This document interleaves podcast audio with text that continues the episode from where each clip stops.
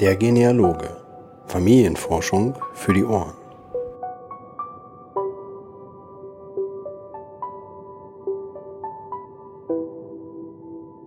Hallo und herzlich willkommen zur 34. Ausgabe des Podcast Der Genealoge.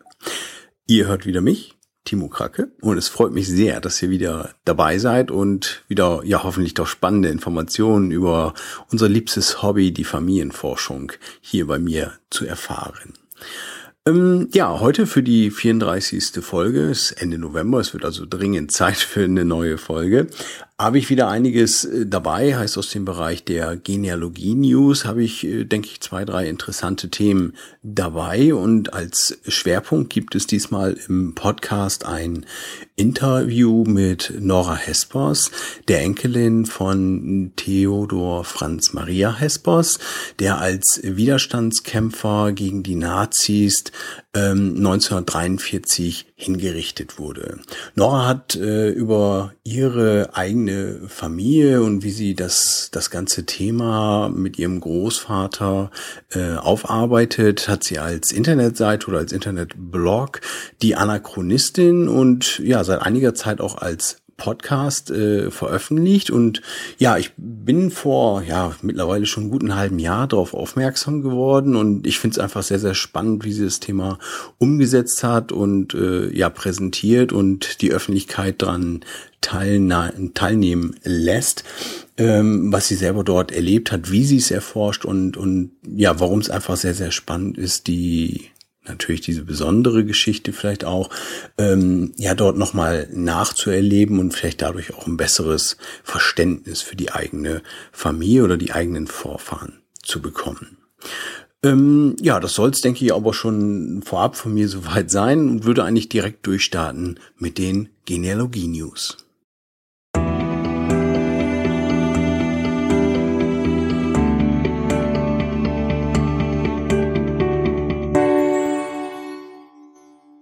Der 67. Deutsche Genealogentag in Gotha ist jetzt schon ein bisschen her. Ähm, trotzdem möchte ich euch noch äh, über ein spannendes Thema berichten. Ich äh, war ja in diesem Jahr dabei, habe einen Vortrag gehalten über das Thema Bloggen für Ahnenforscher. Ähm, ich denke, alle, die den Podcast häufiger hören, wissen, ich äh, schreibe selber einen eigenen Blog auf kracke.org, wo ich über meine eigene Familienforschung äh, blogge.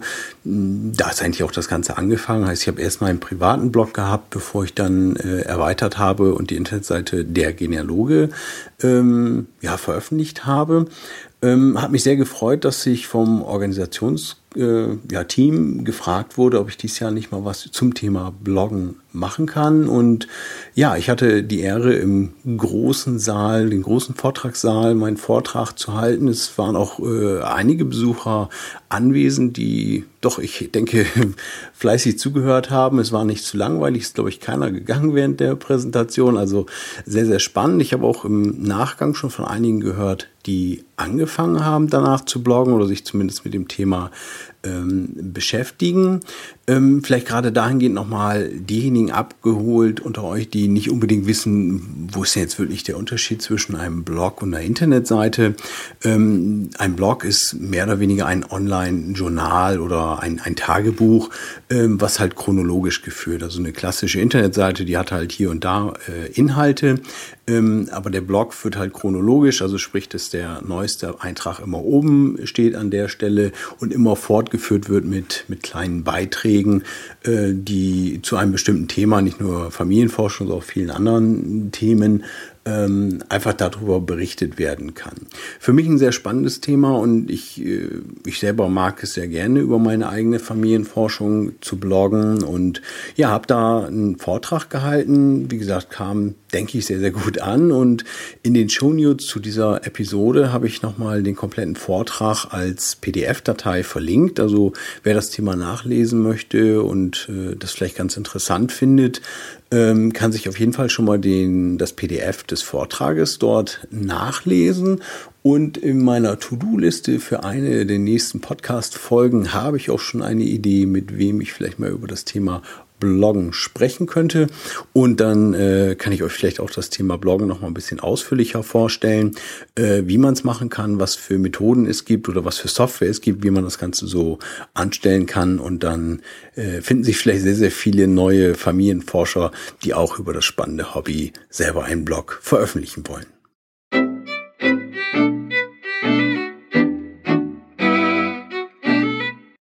Die Roots Tag 2016 findet wie immer in Salt Lake City statt. Das Ganze findet Anfang Februar 2016 statt. Und wer aufmerksamer Leser meines Blogs ist, wird wahrscheinlich auch gesehen haben, dass ich wieder als sogenannter Roots Tag 2016 Ambassador ähm, ja, nominiert, ernannt, wie auch immer man das äh, betiteln möchte, wurde. Das äh, bedeutet, heißt, das äh, RootsTech Organisationskomitee ähm, hat immer eine gewisse Anzahl von Genealogie-Bloggern im, ja, im, im Set der RootsTech Ambassadors, die ähm, praktisch ja die neuesten Neuigkeiten über die Roots Tag im Vorfeld bekommen, die darüber äh, Blogposts schreiben sollen, um es natürlich äh, bekannt zu machen. Und ja, es freut mich, dass, dass ich wieder dabei sein darf und als einziger deutscher Blog dort nominiert bin, um ja hoffentlich interessante Dinge äh, über die Roots Tag zu berichten. Ähm, wer vielleicht mit dem Thema RootsTag an sich noch nicht viel anfangen kann, der äh, kann auch zu diesem Blogpost, also dem Blogpost zu dieser Podcast-Folge, findet man einen Link direkt zur, zur RootsTag. Ansonsten auch auf dem Blog der Genealoge auf der rechten Seitenleiste ist auch dieses schöne Logo vom RootsTag Ambassador zu sehen. Da kann man auch draufklicken und landet eigentlich direkt auf der RootsTag Internetseite äh, und erfährt eigentlich sehr, sehr viel mehr über die RootsTech, die gute vier Tage in Salt Lake City stattfindet und ja, eine wirkliche Fülle an Informationen, an Vorträgen, eine riesige Ausstellung mit allem, was in Sachen Genealogie Rang und Namen hat, ist dort praktisch in der Ausstellung vertreten. Also eine sehr spannende Sache und ja, für denjenigen, denen es passt oder wo man es organisieren kann, dass man mal für eine Woche oder für, für die Tage der Roots Tag nach Salt Lake City reisen kann, kann ich selber nur empfehlen. Ich selber bin äh, 2014 dort gewesen und ja, hat einen irren Spaß gemacht. Es ist eine unglaubliche Stimmung dort mit einigen tausend Familienforschungs, ja, verrückt will ich fast sagen, äh, dort diese Messe zu begehen. Also sehr, sehr spannend und ja, ihr könnt äh, euch darauf freuen, was ich demnächst noch vielleicht Spannendes zu berichten weiß.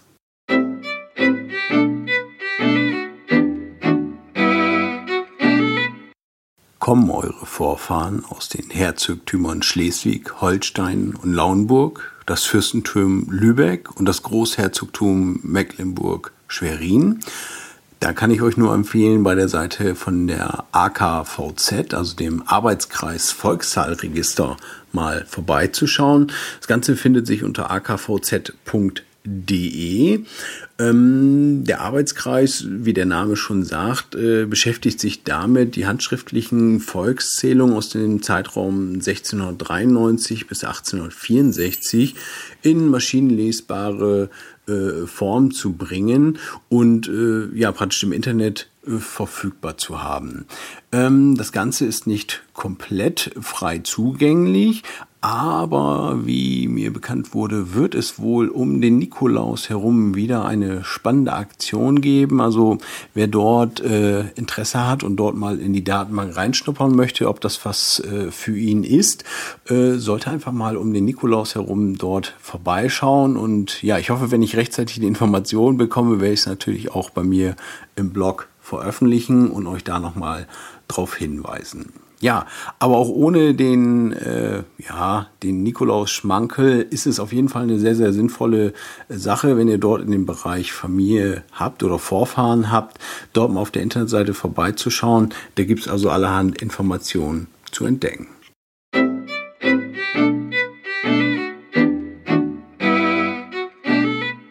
Genianet ist, denke ich, doch vielen Familienforschern ein, eine bekannte Anlaufstelle im Internet unter genianet.org lds.org zu erreichen.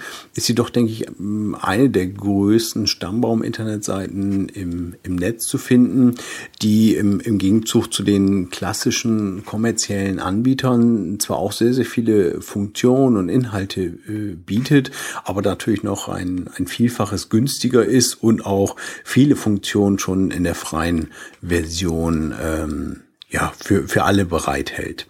Ähm, vor kurzem hat Genianet dann vermeldet, dass es die drei Milliarden Personengrenze überschritten hat. Also es sind insgesamt drei Milliarden Personen indiziert auf der Internetseite von Genianet zu durchsuchen, die durch Mitgliederstammbäume und andere Dokumente, die man dort äh, vorhält, einfach zu durchsuchen sind. Ähm, ja, ich denke, wer mehr über Genianet wissen möchte, kann sich vielleicht auch den Podcast Nummer 20 äh, von mir anhören. Dort habe ich zusammen mit dem Heinz Timmers von äh, Genianet ein kleines Interview geführt und äh, Heinz hat Genianet, ja, denke ich doch in vielen Details einfach mal beschrieben, was die Internetseite ausmacht, äh, warum man dort vorbeischauen sollte, warum man gerade dort seinen Stammbaum platzieren sollte. Ähm, wer da schauen möchte, findet einfach unter dergenealoge.de 020, also 020 äh, als Internetadresse angeben. Da landet man direkt auf der Pod Podcast-Folge Nummer 20 mit Genianet. Ja, und wer sich vielleicht schon mit Genianet auskennt oder äh, weiß, was er dort erwartet und immer mal überlegt hat, ist es vielleicht eine gute Sache? Ist es vielleicht jetzt gerade der richtige Zeitpunkt, dort mal vorbeizuschauen, seinen eigenen Stammbaum hochzuladen und zu schauen, welche Treffer mit den drei Milliarden Personendaten Genianet für die eigene Genealogie bietet.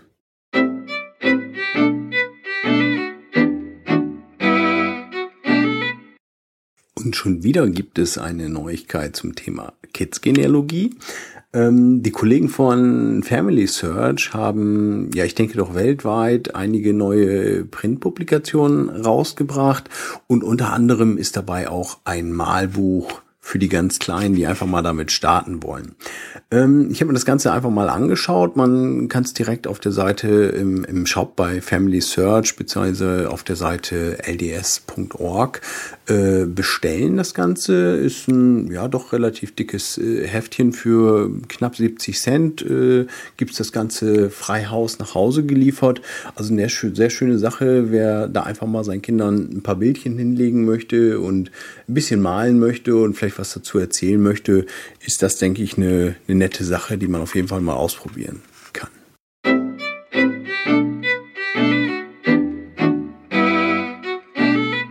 Auch in dieser Podcast-Folge ist MyHeritage wieder mit einer Neuigkeit dabei. Ähm, ja, ich habe Anfang November schon darüber im Blog berichtet unter dem ja nicht, nicht ganz so einprägsamen Titel MyHeritage fügt neue Mitwirkungstechnologie zu seiner Familiengeschichtsentdeckungssuchmaschine hinzu. Wenn man das Ganze auf Englisch liest, dann heißt es einfach New Feature Search Connect. Äh, klingt also mal einiges einprägsamer. Ähm, die deutsche Beschreibung erklärt, denke ich, aber schon relativ gut, um was es denn an der Stelle äh, geht. Heißt, äh, MyHeritage sagt, wir sind ein so, so großes Netzwerk und wir haben jeden Tag eine Vielzahl von Suchen, die über unsere Datenbanken läuft. Und äh, selbst wenn diese Suche vielleicht im, in keinem Treffer mündet, kann doch vielleicht diese, diese Suchanfrage an sich schon ein Treffer sein. Das bedeutet, äh, man muss sich das so vorstellen, dass äh, MyHeritage bereits seit 2012 dabei ist, die Suchabfragen abzuspeichern und ähm, als Beispiel vielleicht von mir, ich habe im Jahr 2012 nach einem besonderen Familiennamen vielleicht in der Datenbank gesucht, habe äh, seinerzeit keinen Treffer gefunden und äh, heute in 2015 kommt ein anderer Familienforscher und sucht auch nach diesem Familiennamen, findet aber eben in der Datenbank keinen, keinen weiteren Treffer. So bekommt er dann trotzdem einen Treffer angezeigt und zwar, dass ich als Person dort äh, vor einiger Zeit mal nach genau demselben Familiennamen gesucht habe. Heißt, äh, auch ich bekomme dann diesen Hinweis, dass dort äh, schon mal nach anderen ja, Informationen gesucht wurde und dass dort andere Familienforscher sind, die sagt denselben Begriff oder Informationen gesucht haben, wie ich seinerzeit und kann über meine Suchanfrage, die vielleicht schon ein, ein bisschen zurückliegt, dort wieder neue Kontakte knüpfen. Ja, ist, denke ich, von, von der Grundidee doch eine sehr, sehr interessante Sache, was MyHeritage sich da wieder hat einfallen lassen, um die äh, doch schon relativ komfortable Suchmaschine nochmal ein Stückchen interessanter zu machen und zu erweitern.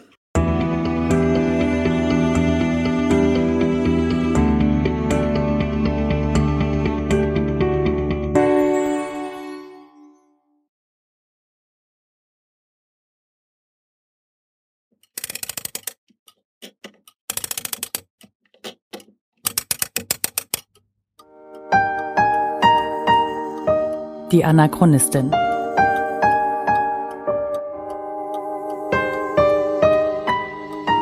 Ein Podcast über die Lebensgeschichte des Widerstandskämpfers Theo Hespers und seiner Nachfahren. Die Anachronistin Nora Hespers macht einen Blog und Podcast über ihren Großvater Theo Hespers, ein Widerstandskämpfer in der Zeit des Nationalsozialismus. Und Nora ist heute bei mir und bin schon ganz gespannt, äh, was sie alles so zu erzählen hat. Herzlich willkommen im Podcast Nora. Hallo, guten Tag. Ja, freut mich, dass wir ein bisschen darüber sprechen können. Ich bin vor, ja, ich glaube vor zwei, drei Wochen bin ich darauf aufmerksam geworden auf dein äh, Projekt, was was du da machst und bin eigentlich direkt angefangen, habe ein bisschen gesurft über deine Seite, habe hier und da geguckt, habe natürlich gleich den Podcast abonniert und finde das alles sehr spannend und ja, bin einfach gespannt, was du jetzt zu berichten weißt. Vielleicht fängst du einfach mal kurz damit an, dass du dich selber vorstellst, dass man einfach eine Vorstellung hat, welche Person steckt da hinter diesem Projekt. Also mein Name ist Nora Hespers und ich bin im wirklichen Leben Journalistin und mache äh, Hörfunk und Fernsehen und mache überhaupt nichts mit Geschichte. Also mein Hauptthemenfeld sind tatsächlich Sport, weil ich Sportjournalistin bin und arbeite auch beim Deutschlandradio, bei D-Radio Wissen. Und da mache ich alles von Online-Redaktion über Hörfunkbeiträge bis hin zu kleinen Co-Moderationen. Und ja, bin tatsächlich jemand, der Radio schon immer total toll fand und Dinge, die man hören kann. Mhm. Hätte aber nie gedacht, dass ich sowas irgendwann selber produziere. Und das hat sich mit dem Blog irgendwann so ergeben. Einfach so. ja gut, das, es ist ja auch ein schönes, ich sage mal ja praktisches Medium, äh, um, um selber Inhalte dosiert veröffentlichen zu können. Heißt, man muss gleich nicht gleich ein ganzes Buch draus machen, sondern man kann so, wie man möchte, wirklich was veröffentlichen. Ne? Ja, und meine Texte sind ja dann doch relativ lang fürs Internet und ich dachte, wer keinen Bock hat zu lesen, mag aber vielleicht zuhören, wenn ich es erzähle. Mhm. Ähm, und dann hatte ich so viele Interviews mit meinem Vater, dass ich dachte, dann hört man den auch und dann bekommt man vielleicht nochmal einen ganz anderen Eindruck, als wenn man nur vorm Text sitzt. Das hat beides seine Vor- und Nachteile. Ähm, und ich dachte, ich bete jetzt einfach beides an. Mhm. Ja, ist auch toll. Also ich persönlich mag äh, den Podcast an der Stelle lieber, äh, weil ich eher so der bin, der dann nicht unbedingt abends die Zeit hat oder über den Tag das zu lesen und nutze es dann halt während, der, während des Weges zur Arbeit äh, nochmal den Podcast zu hören, so anstatt des täglichen Radioprogramms. Von daher ist das für mich der Idealfall sozusagen. Ja, und das dachte ich mir auch, dass es das halt wahrscheinlich vielen Leuten so geht, weil, wie gesagt, die Texte sind lang und die Geschichte ist noch viel länger. ja, man ahnt es schon, wenn man die ersten Folgen gehört hat.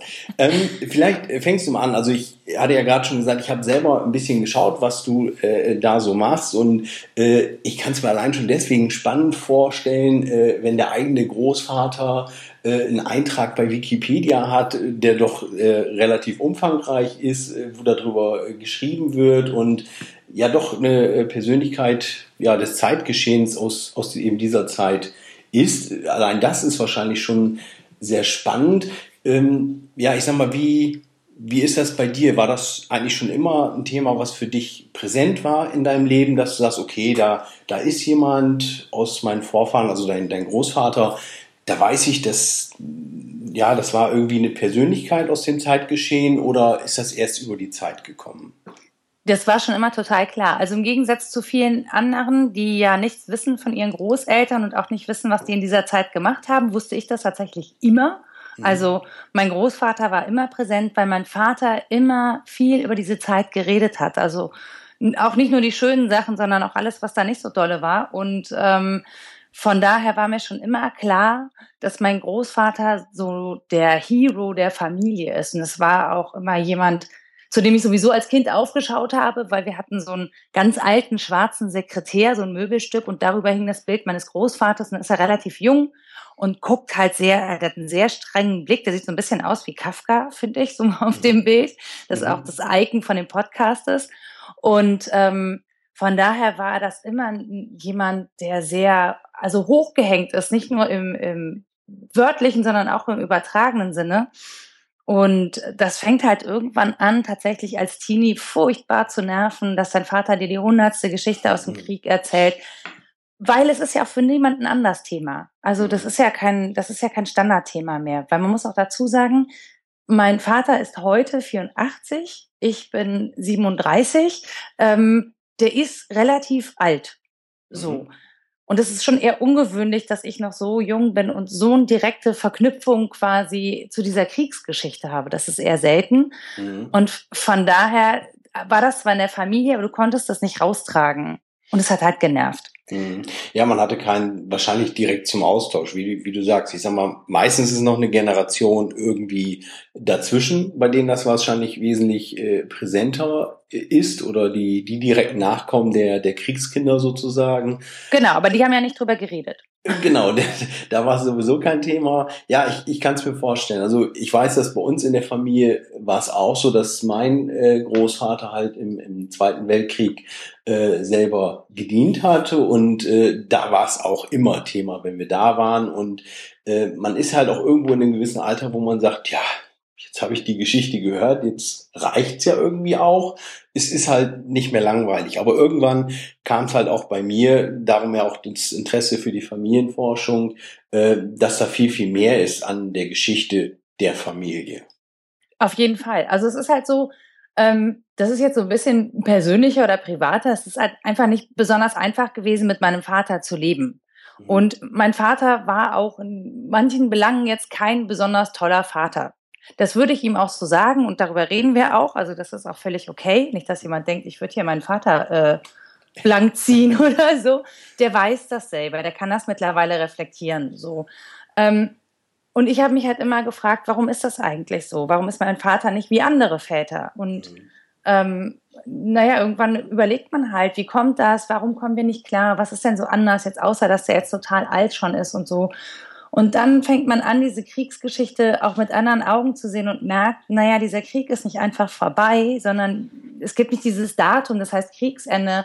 Aber damit hat ja der Krieg nicht aufgehört, sondern der ist in den Menschen. Und diese Menschen haben Kinder und der ist auch in den Kindern dieser Menschen. Und so, diese Geschichte hat einfach so einen unglaublich langen Atem. Und dann guckt man sich in der Welt um und sieht, was gerade passiert und denkt sich, okay, da kommen schon wieder Generationen und Generationen, die das Gleiche mitmachen werden, die genauso traumatisiert sind, die diese Traumatisierungen weiter vererben oder weitergeben. Und irgendwie gibt es dieses innere Bedürfnis zu zeigen, naja, diese Geschichten sind halt nicht einfach nur Geschichten, die irgendwann vorbei sind und dann macht man einen Strich drunter und dann ist gut, mhm. sondern mit den Geschichten muss man was machen ähm, damit sie nicht doofe Geschichten bleiben oder schlechte oder schlimme Geschichten, sondern damit man vielleicht daraus lernt oder was besser machen kann oder was auch immer. Das ist vielleicht ein sehr idealistischer Gedanke, aber ja gut, aber ich, ich selber denke auch, dass äh, gerade diese Geschichte und äh, wenn du jetzt die Möglichkeit hast, das wirklich aufzuarbeiten, die, die Geschichte wirklich zu erhalten, Ne? Ich sag mal, das, das ist jetzt, das ist vielleicht noch so präsent, dass dein Vater viel, viel wiedergeben kann und äh, du berichtest ja auch davon, äh, dass es da äh, Studienarbeiten drüber gibt, über deinen mhm. Großvater und ähnliches. Da gibt es schon Dinge, aber trotzdem generell, jetzt unabhängig von deiner persönlichen Geschichte, denke ich, ist es schon wichtig, genau diese Geschichte auch zu erhalten. Weil sie ist heute, ist sie präsent und wenn sie nicht dauerhaft erzählt oder äh, erfasst wird, ist sie halt irgendwann verloren, diese Geschichte, was da drumherum ist. Ne? Von daher. Das stimmt, das stimmt total. Aber was mich oft stört an Geschichte und was mich auch an Schulgeschichte stört, ist, dass das so ein Faktenwissen ist.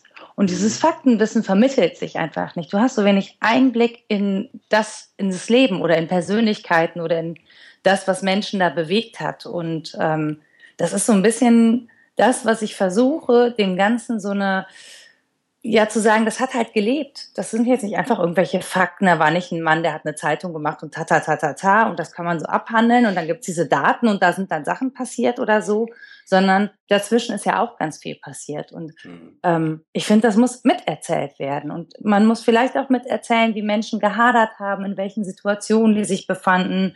Und auch diese einfache Zuteilung zu Helden und Opfern und Tätern und so, ähm, die finde ich total schwierig, weil manche Menschen Taten begehen aus bestimmten Beweggründen. Mhm. Und ich finde, auch darüber muss man sprechen, dass selbst jemand, der Täter ist, in gewisser Weise auch immer Opfer sein kann.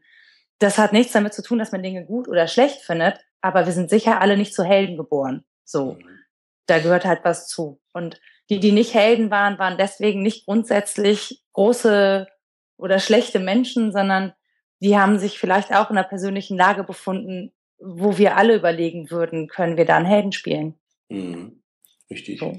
Und ja, und ich, ich denke gerade die Ebene, wo man sich damit ja begibt, es ist, natürlich ist es persönlich, äh, was du da erzählst, aber ich glaube gerade darüber erreicht man eigentlich auch genau das, dass man sich mit einer Person ganz anders identifizieren kann und nämlich auch genau diese Beweggründe dann vielleicht auch äh, verstehen kann, warum das eine oder andere vielleicht so gemacht wurde oder warum die Geschichte so passiert ist. Ne? Und ich glaube manchmal tatsächlich, das gelingt einem Familienmitglied mitunter besser als jemandem, der da von außen drauf guckt. Mhm. Was nicht heißt, dass der Blick von außen nicht gut ist, der ist sogar sehr gut. Also man muss ja manchmal auch ein bisschen unemotional auf Dinge gucken. Mhm. Mm, ich glaube, wenn du irgendwie sowas in der Familie hast, man, man vererbt ja seine Gene und so. Vielleicht tickt man ähnlich oder was auch immer. Ich glaube, dass man irgendwie so ein bisschen so ein Gespür für das hat, was vielleicht in der Person vorgegangen ist, ohne dass man jetzt selber sagt, ich bin so oder so. Aber man hat einfach, glaube ich, rein genetisch äh, eine Ahnung davon, was da passiert sein könnte. Hm, richtig. Ähm, vielleicht magst du einfach mal für die, die jetzt noch nicht äh, geschaut haben, äh, auf der Homepage so ein bisschen, ich sag mal, die Eckdaten hm, von deinem Großvater erzählen, was, was diese Geschichte ist äh, um deinen Großvater, also sozusagen die Meilensteine äh, aus seinem Leben. Ähm, okay, mein Großvater ist am 12.12.1903 geboren und es hat als junger Kerl von 19 Jahren miterlebt, wie sein Vater in den Ersten Weltkrieg musste und fand es total super, weil ja alle Kaiser treu waren und dass die Väter dann für den Kaiser gekämpft haben, das war irgendwie was, was ganz Großes und er schreibt halt in einem Tagebucheintrag auch, wie er ihn verabschiedet hat und was das für ein glorreiches Ding ist. Und dann ging dieser Krieg ja verloren und ähm, dann war ja plötzlich, stand ja dann doch in Frage, ob das wirklich so toll gewesen ist, was da passiert ist und ob diese Opfer alle sein mussten. Und zeitgleich ist mein Großvater ähm, in einen Jugendbund eingetreten. Damals gab es als die Jugendbewegung, sagt man gerne, wobei das schwierig ist, weil es gab einfach viele verschiedene kleine Jugendgruppen, die sich zusammengefunden haben, um verschiedenste Ideale und Bedürfnisse von jungen Menschen zu erfüllen. Und da gehörten Rechte und Linke dazu und friedliche, also pazifistische und militärische, also Wehrsportgruppen. Da waren welche bei, die sich den geistigen Künsten verschrieben hatten und welche, die noch ganz andere Sachen gemacht haben. Das war einfach eine sehr heterogene Gruppe. Es waren halt nur viele in solchen Jugendbünden organisiert und mein Großvater auch. Und der von meinem Großvater war halt ein Abstinenzlerbund, mhm. katholisch geprägt aber die waren so, so Mini-Revoluzer so ein bisschen, weil die waren halt stinkkatholisch geprägt, aber die wollten sowas wie Gleichberechtigung für Frauen. Die wollten, also in einem gewissen Sinne, wie das halt damals möglich war, mhm. die wollten sowas wie sexuelle Aufklärung, ein absolutes Unding. Und das ging auch tatsächlich so weit, ähm, dass auf der Bischofskonferenz ernsthaft darüber diskutiert wurde, ob man diesen Jugendbund nicht verbieten müsste weil so katholisch war er dann scheinbar doch nicht. Mhm. ist dann halt nicht passiert. Mm, aber was diese Jugendbinde auch ausgemacht hat, war, dass sie viel Kontakt untereinander hatten. Der war mal mehr, mal weniger friedlich. Also die haben sich auch gegenseitig gut aufs Gesicht gehauen, mhm. ähm, weiß man. Weil die unterschiedlicher Meinung waren und unterschiedliche Ideale vertreten haben. Was aber passiert ist, sie haben sich in irgendeiner Form geistig oder körperlich auseinandergesetzt und man wusste, der eine denkt halt so, der andere so. Das ist so ein bisschen, wie man das heute bei Facebook-Gruppen sehen kann, mhm. wenn man das vergleichen möchte. ja, aber da sammeln sich halt so Peer Groups oder wie auch immer das in der Sozialforschung heißt. Ja. Und dadurch hat mein Großvater einfach sehr, sehr, sehr viele Kontakte geknüpft zu anderen jungen Menschen, zu Andersdenkenden, zu Menschen, die politisch engagiert waren und so.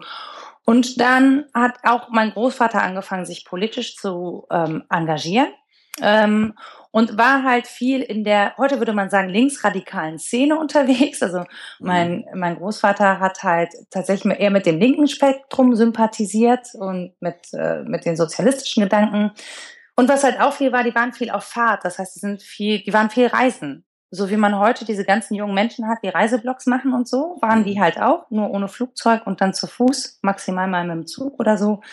Die sind zu Fuß in die Welt und haben die Welt erkundet und mal geguckt, was es da so gibt. Und das hat mein Großvater zum einen bis Marokko geführt und zum anderen irgendwann in seinem Leben auch nach Moskau. Hm. um sich da einfach mal anzugucken, wie es, ja, wie es dann halt in so einem sozialistischen Staat läuft unter Stalin. Mhm. Äh, on top hat er eine kaufmännische Ausbildung gemacht, irgendwann nebenbei. Das lief zwar gut, aber der war halt auch immer wieder arbeitslos, weil damals zu dieser Zeit einfach die Wirtschaftslage relativ schlecht war. Mhm. Und ähm, sein politisches Engagement hat dann dazu geführt, dass er irgendwann auf der Liste, auf so einer Arbeiter- und Bauernparteiliste stand, also irgendwas mit linkem Spektrum. Mhm. Und zwar hat er für die Stadt Mönchengladbach kandidiert.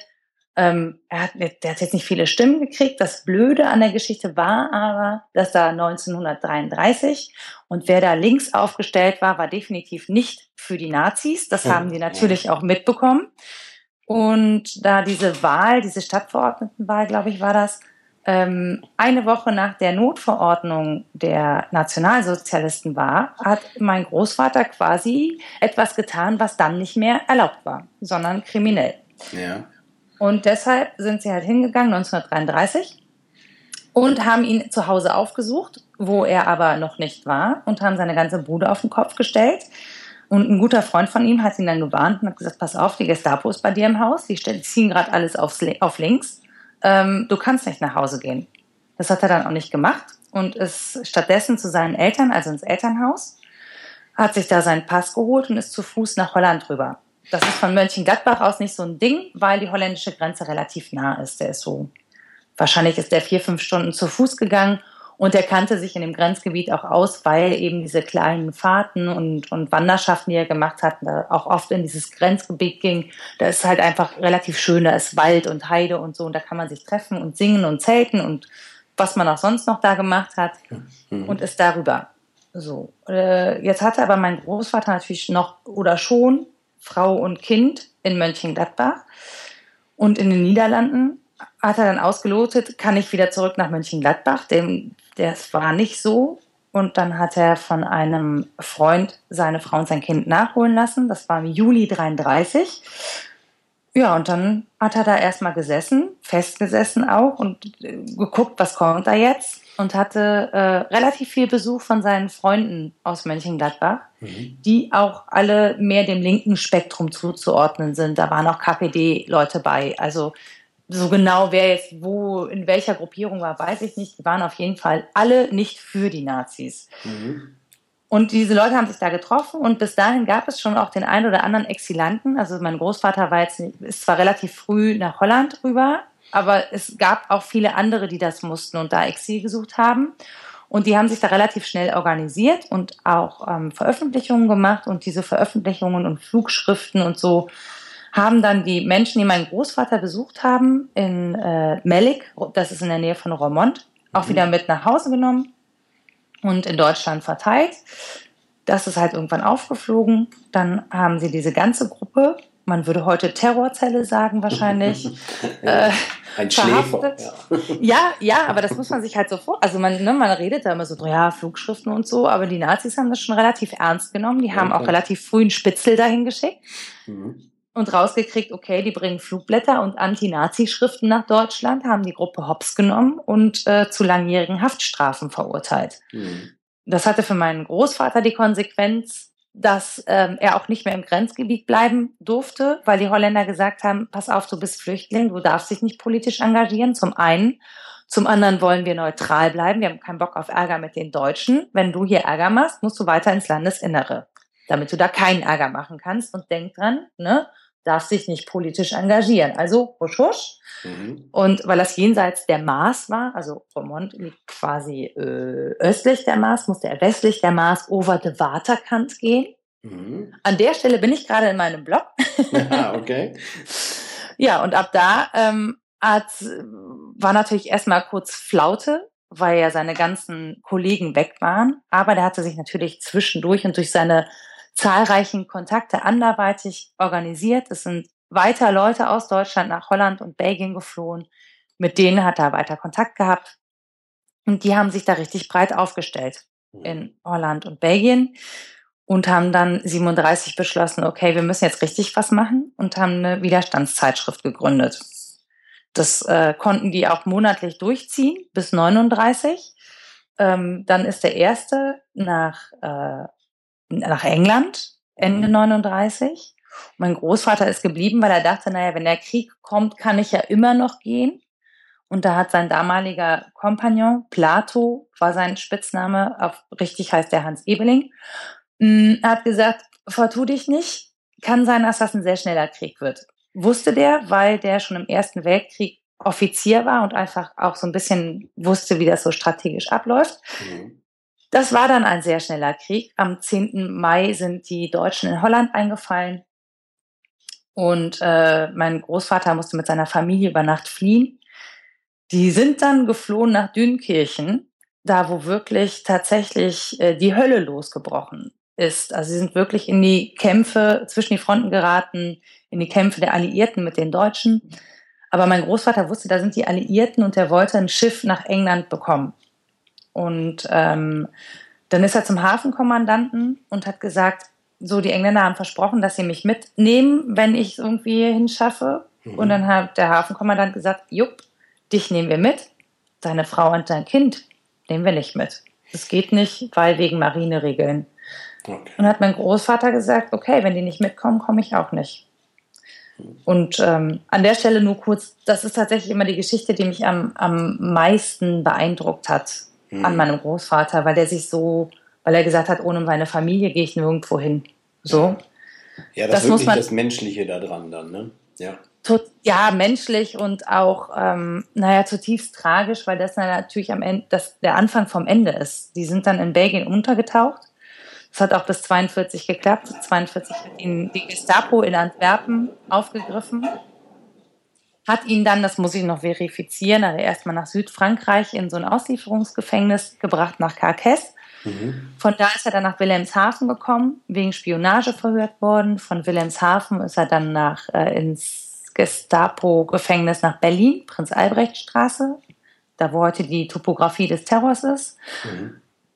Und ja, da sie sich alle sehr einig waren, dass mein Großvater ein Hochverräter ist und äh, sonst noch schlimme Sachen gemacht hat und, das, und die Regierung stürzen wollte, wurde er zum Tode verurteilt und das Todesurteil wurde am 9. September 1943 in Berlin-Plötzensee vollstreckt.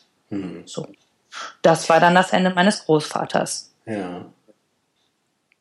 So, da könnte man so einen Cut in der Geschichte machen. Die geht natürlich ja. weiter, meine Oma und mein Vater überlebt haben. Ja. Und natürlich auch noch irgendwie überleben bis Kriegsende und auch da sind noch viele Geschichten passiert, aber so, das ist erstmal der grobe Rahmen. Das, das ist auf jeden Fall der, der Kern der Sache, was alles ja. da um deinen Großvater passiert ist und ja, wie die Familie mitgezogen ist und so weiter, ja. Und das ist an der Stelle die kurze Version der Geschichte.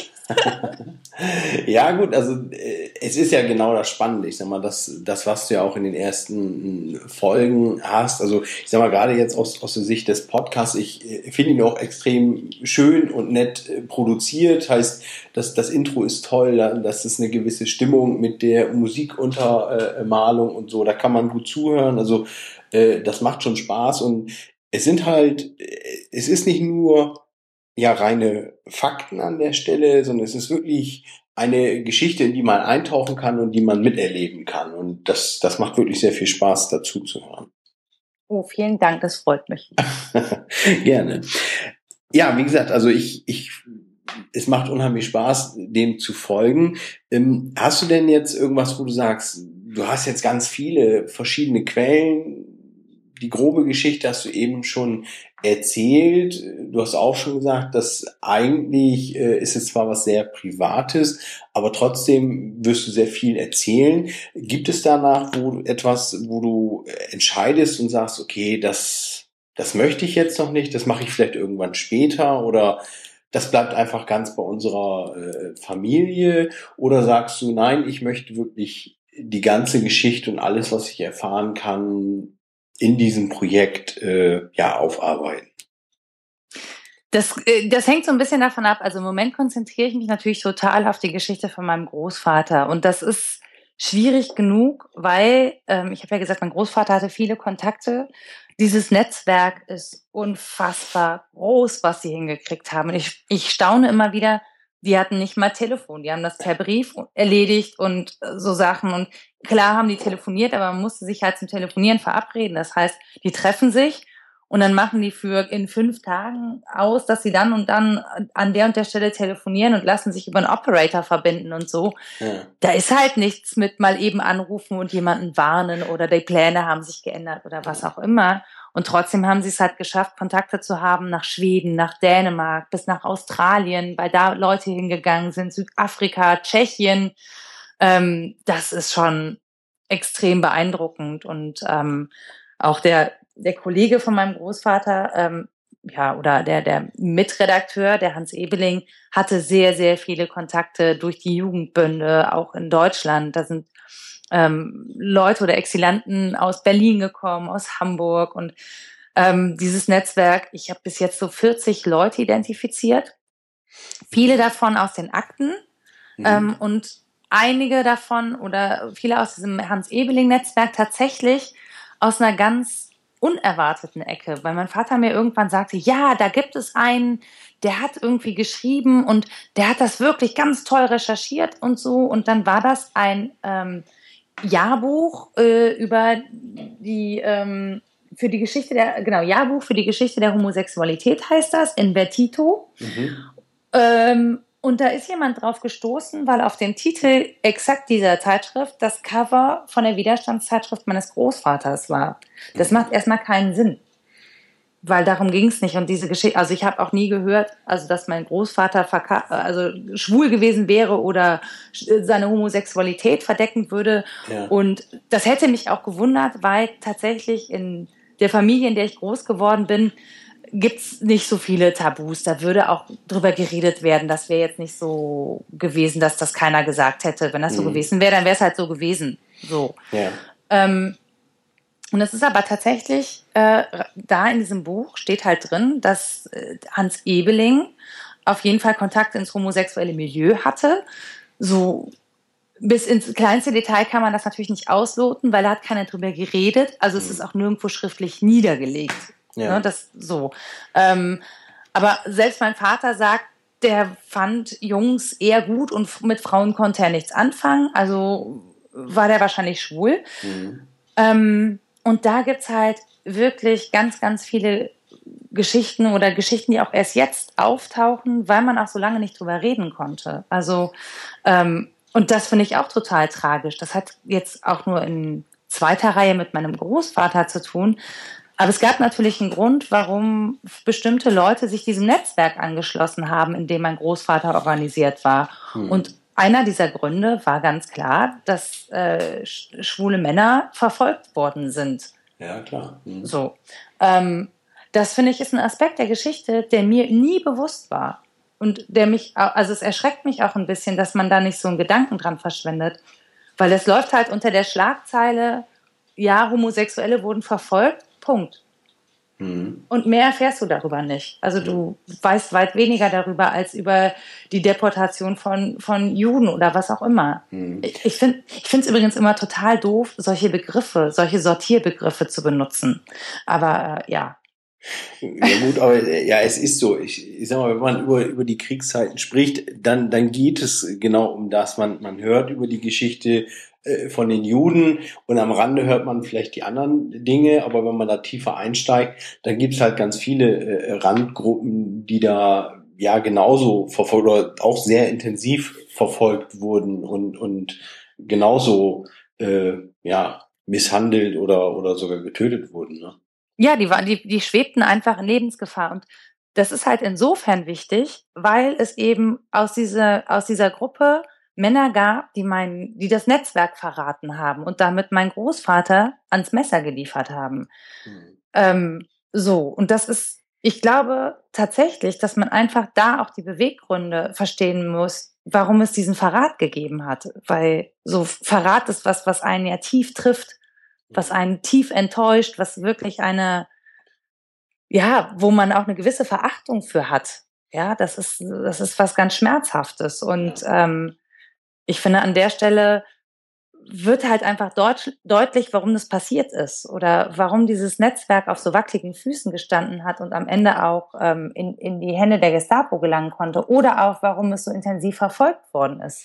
Mhm. Nicht nur, weil sie eben ähm, gegen die Nazis waren und da, da auch äh, quasi Propaganda gegen die Nazis gemacht haben, sondern weil da auch äh, sich eine Gruppe von Menschen getroffen hat, die im Nationalsozialismus keine Daseinsberechtigung hatte. Mhm. So. Und das ist so, das, mir erklärt das einiges und mir macht es auch eine neue Tür in dieser Geschichte auf, die äh, ganz unabhängig eigentlich von meinem Großvater ist und wo ich auch Emotionen entwickle, weil mir zum Beispiel diese jungen Männer, die sind 19, auch wenn die zurückgehen in den Nationalsozialismus und ähm, dieses Netzwerk verraten, man hat so ein bisschen Mitgefühl, weil ich meine, als der Krieg vorbei war und wenn sie das überlebt haben, haben die weiter damit leben müssen, dass sie nicht sein konnten, wer sie sind, zum Beispiel. So. Ja, und die Furcht wahrscheinlich noch viel, viel, viel größer, äh, weil es ja irgendwie immer noch in, in der Gesellschaft präsent war. Weil es ja auch immer noch gesetzlich verboten war. Also ja. es gab ja immer noch Strafen dafür. Also so, und, und wenn man überlegt, naja, das ist ja auch so eine lebensbedrohliche Situation, dann natürlich finde ich es scheiße, dass die hingehen und der Gestapo alles verraten. Mhm. Aber trotzdem entwickelt sich da so ein Mitgefühl. Das klingt total bescheuert und das soll auch keine Täter schützen, aber so, ähm, ich möchte nicht in so einer Situation sein. Mhm. Und es macht einfach deutlich, warum, warum so ein Netzwerk wackelt, warum sie es nicht geschafft haben, sich bis zum Ende zu schützen und warum einige überlebt haben und viele andere nicht. Ja, ja ich denke, der, der Druck auf die einzelnen Personen, warum auch immer, äh, da, da gibt es ja viele Stellhebel, äh, ob das vielleicht irgendwelche Familienmitglieder, die da in Bedrohung geraten sind und als Druckmittel gebraucht werden, oder eben die, diese äh, sexuelle Neigung oder äh, wie auch immer, was da als Druckmittel genommen wird, das, das gibt natürlich viele persönliche oder menschliche Dinge, die da ausgenutzt wurden und die führen dann natürlich dazu, dass dass sowas passiert ist, das verraten wird. Ne? Genau, aber selten, ich finde, es wird halt einfach so selten transparent gemacht. Mhm. Geschichte ist immer so grob lernen, sowas darüber lernen, aber nicht so davon. Also man ist immer so selten mittendrin. Und also ich muss auch zugeben, manchmal, wenn ich ein bisschen tief drin stecke, dann habe ich auch so ein paar Tage schlechte Laune. Ja. Ähm, und dann gibt es wieder Leute, die sagen, ja, du musst dich frei machen von der Geschichte, du darfst dich da nicht so reinhängen und so. Ähm, aber ich finde das irgendwie, äh, ich habe das Bedürfnis, das nachempfinden zu können. Mhm. Ob das jetzt klug ist oder nicht, müssen andere beurteilen. Ich denke auch, da, da, da hat jeder seine, seine eigene Meinung oder Empfinden dafür, wie intensiv man sich damit äh, beschäftigen möchte. Ähm, ja, ich persönlich finde es spannend, darüber zu erfahren, wie die Familie, ob es jetzt nun, nun weite Vorfahren ist oder äh, relativ dicht dran, wie, wie bei dir, wie dort die Geschichte ist und dass sie halt nun mal nicht immer nur positiv ist, das gehört nun mal äh, dazu. Und ich glaube schon, dass es auch gut ist, das zu verstehen, um zu verstehen, wie vielleicht viele Dinge drumherum sind in der Familie oder warum vielleicht das eine oder andere so ist, wie es ist. Ja, oder vielleicht auch um den Schritt kleiner zu machen, selber tätig zu werden. Ja. Weil es eben nicht die perfekten und großen Männer sind, sondern oder Frauen, da, also das muss man auch sagen, ne? Mhm. Ähm, über die Frauen, die in dieser Geschichte mitspielen, und die gibt es definitiv, wird weit weniger berichtet, zum Beispiel. Ja. Deren Geschichten sind weit weniger aufgeschrieben oder gut dokumentiert. Und auch das finde ich zum Beispiel schwierig, sehr, sehr schade. Ja. Weil dann wird halt mal nach den Beweggründen geguckt und die waren dann verliebt in irgendwen oder so. Aber das ist total egal. Die haben halt einfach ihr Leben riskiert und sie hätten es nicht tun müssen. Ja. Also nicht für die Jungs, die das gemacht haben. Und es war ihnen ein Anliegen und mir ist es ein Anliegen, auch deren Geschichten zu erzählen, weil ich das, äh, ja, weil ich finde, dass, dass es das wert ist, weil so ein Netzwerk nur, das existiert nicht aus einer Person, auch wenn die vielleicht sehr charismatisch war, aber da waren halt viele Hände dabei, die mitgeholfen haben, ähm, dass, dass dieses Netzwerk existieren konnte, dass Menschen gerettet worden sind, dass Menschen fliehen konnten und so. Mhm. Ähm, auch deren Geschichten gehören dazu und die möchte ich, so gut es geht und so gut sie dokumentiert sind, irgendwie erzählen können. Mhm. Mhm. Hast du in, im Zusammenhang deiner äh, Recherche auch äh, Kontakt vielleicht zu, zu Nachkommen von, ja, von, von Leuten aus diesem inneren Kreis, ich sag mal, da gibt es vielleicht auch irgendwelche Nachkommen. Du hast eben gesagt, es gab welche in Australien, in den Niederlanden, in England und überall gab es welche. Hast du da auch Kontakte zu, zu Personen, ja, ich sag mal, oder deren heutige Familie, die äh, vielleicht da ähnlich äh, berichten können oder mit die Geschichte ergänzen können, die du schon hast? Also tatsächlich bis, bis jetzt noch nicht, was mhm. aber daran liegt, dass einfach viele diese Geschichte auch gar nicht überlebt haben und ja. deswegen nicht in der Lage waren, äh, ja, Nachkommen zu hinterlassen. Mhm. Ähm, äh, ja, und ansonsten wäre das quasi ein nächster Schritt. Äh, wahrscheinlich ist, also im Zweifel ist der Podcast noch nicht bekannt genug oder die Seite. Mhm. Manche solcher Sachen passieren ja dann auch durch Zufall. Also irgendwer liest was oder googelt was und stößt auf einen Namen und stellt dann plötzlich fest, huch, das war ja mein Großvater mhm. oder meine Oma oder was auch immer. Mhm. Aber das wäre für mich erst ein nächster Schritt. Und so weit bin ich auch noch nicht in der Geschichte, also in der Erzählung der Geschichte, mhm. ähm, um diese Namen nennen zu können, weil ich kann hier neben mir mal durchblättern.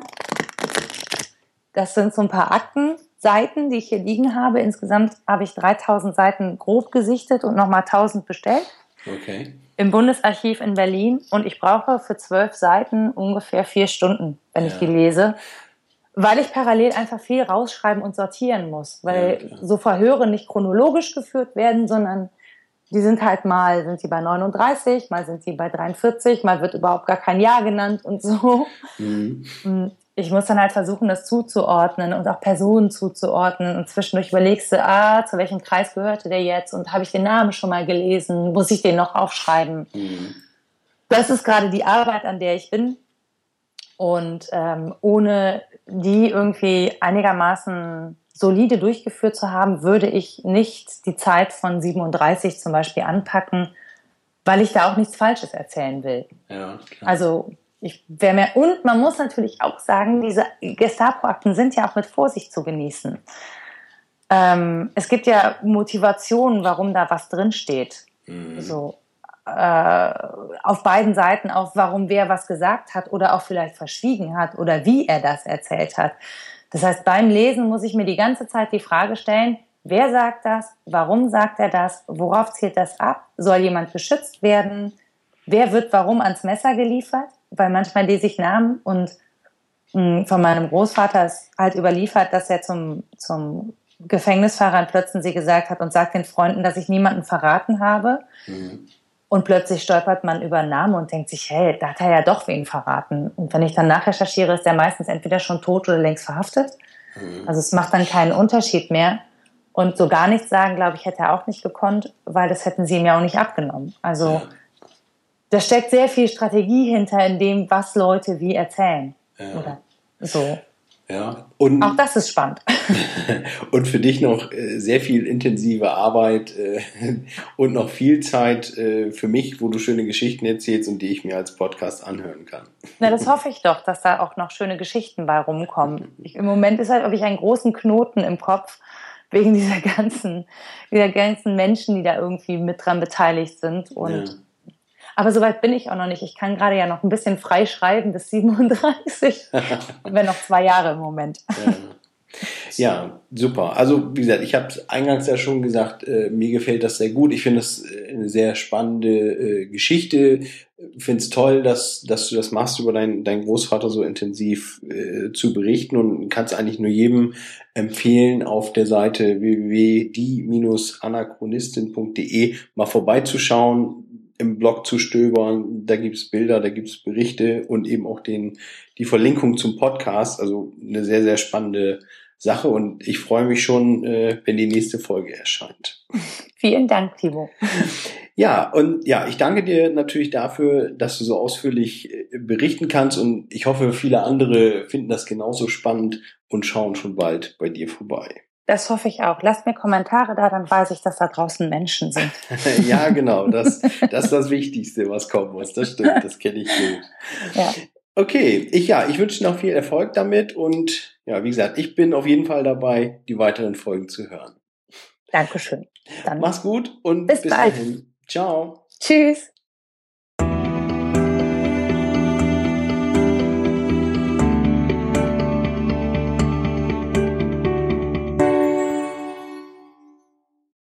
Hoffe, das Interview mit Nora hat euch viel Spaß gemacht und ja, wie ich ja eingangs schon sagte, das Thema Genealogie oder über die Familienforschung bloggen ist äh, für mich ein spannendes, gutes, äh, tolles Thema.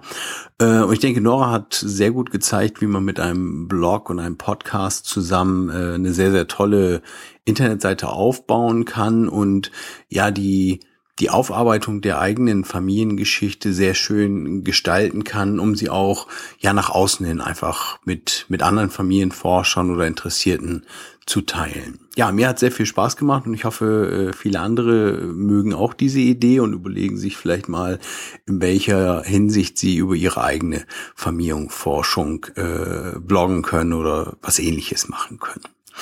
Ja, das war's dann damit eigentlich auch schon mit der 34. Folge vom Podcast. Ähm, ja, die, die nächste Folge steht schon in den Startlöchern, heißt, ich habe schon einiges vorbereitet. Ähm, hängt ein bisschen davon ab, wie ich halt die nächste Zeit dazu kommen kann. Ihr wisst alle, die Weihnachtszeit steht vor der Tür mit zwei kleinen Kindern. Das wird nicht entspannter. Also müssen wir mal schauen, wie ich dazu komme, die nächste Folge zu machen. Aber es wird sicherlich wieder ein spannendes Thema dabei sein.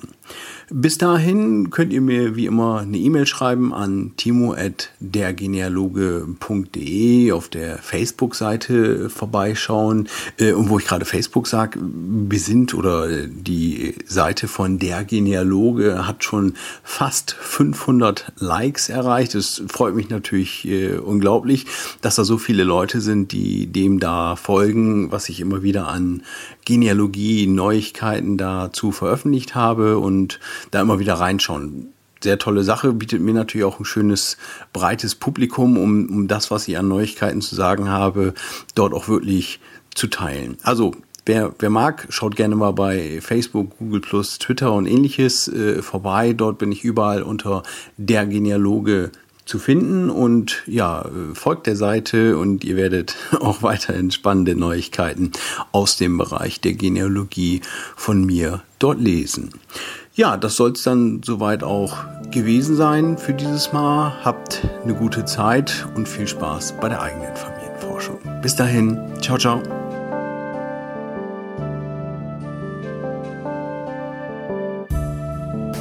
Erst die Fremde lehrt uns was wir an der Heimat besitzen. Theodor Fontane